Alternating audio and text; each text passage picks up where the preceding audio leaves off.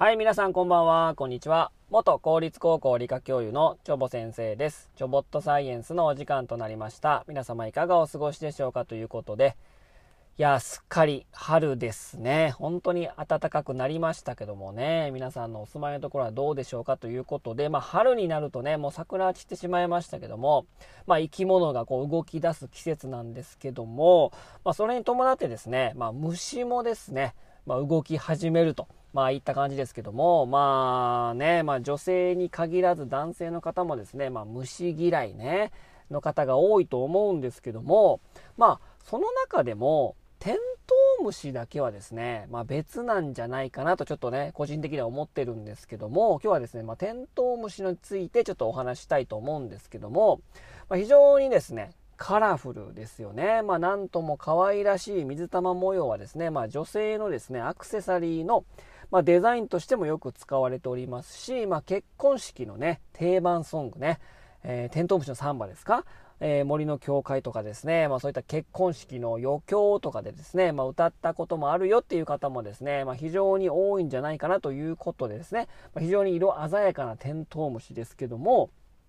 でもね、それにしてもですね、まあ、昆虫ってですね、まあ、数はめちゃめちゃ増えるんですけども、個体数ね。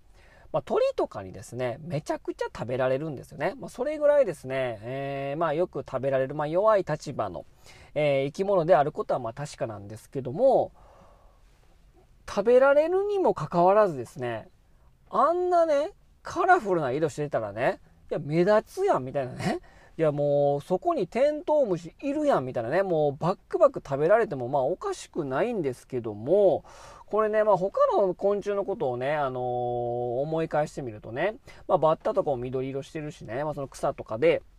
まあ、同系色ですから目立ちにくいですし、まあ、大体そのカラフルな色をしている虫っていうのがですね非常にまあ、まあ、少ないっちゃ少ないですよね、まあ、特に日本なんかね、まあ、特にその地味な色とかね、まあ、緑色とかね、あの同系色とかで、まあ、カモフラージュしてですね、まあ、目立ちにくい色をしてるっていうのはまあ大体虫はそういう感じなんですけどもテントウムシいやそんなカラフルで大丈夫なんでね、もう赤字に黒とかね、まあ、非常にカラフルなものが多いけど、いや、目立ちますやんみたいな感じだと思うんですけども、これ大丈夫なのかっていうことなんですよ。でね、まあ、テントウムシをね、まあ、捕まえたことがある方はですね、まあ、ご存知かと思うんですけども、テントウムシを捕まえるとですね、足の関節からですね、黄色くて臭い汁をまあ、出すんですね。うん。で、これがですね、非常に他の生き物は、まあ、苦手にしておりまして、えー、そのためですね、鳥なども、まあ、テントウムシは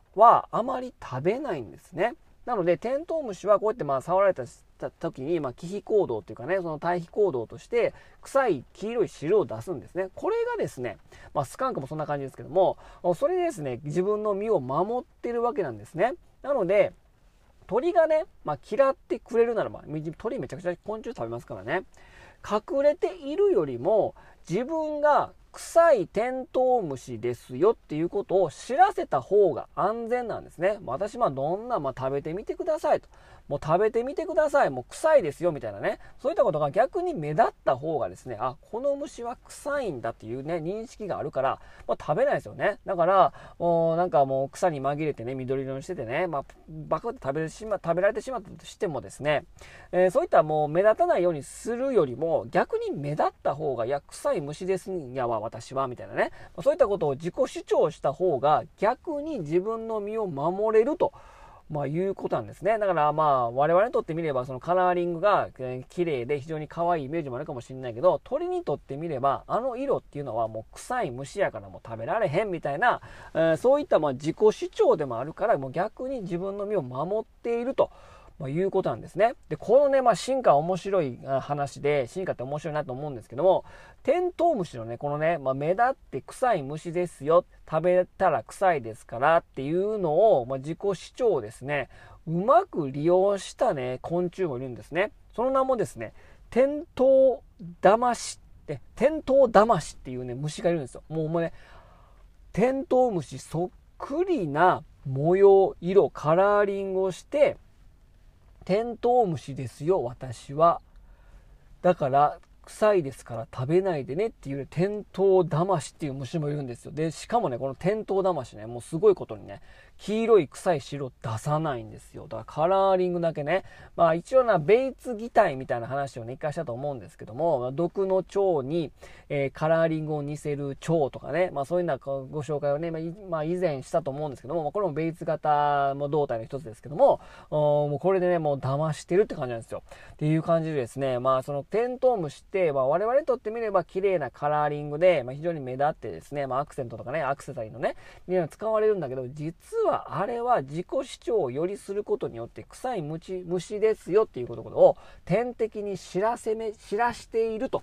まあ、いうことなんでございますね。生存戦略っていうのは非常にね、面白いですよね、というね、お話でしたということでね、まあ、逆手に取る虫もおるということでね、まあ、生存、まあ、生きるためにま必死ですから、まあ、その退職を似せてね、えー、ま生きるために、命をつなぐためにそういう戦略を取ってる虫もいるよと。ま、いうことでございますね。ということで、今日はこの辺にしたいと思います。それでは皆様さよなら。バイバイ。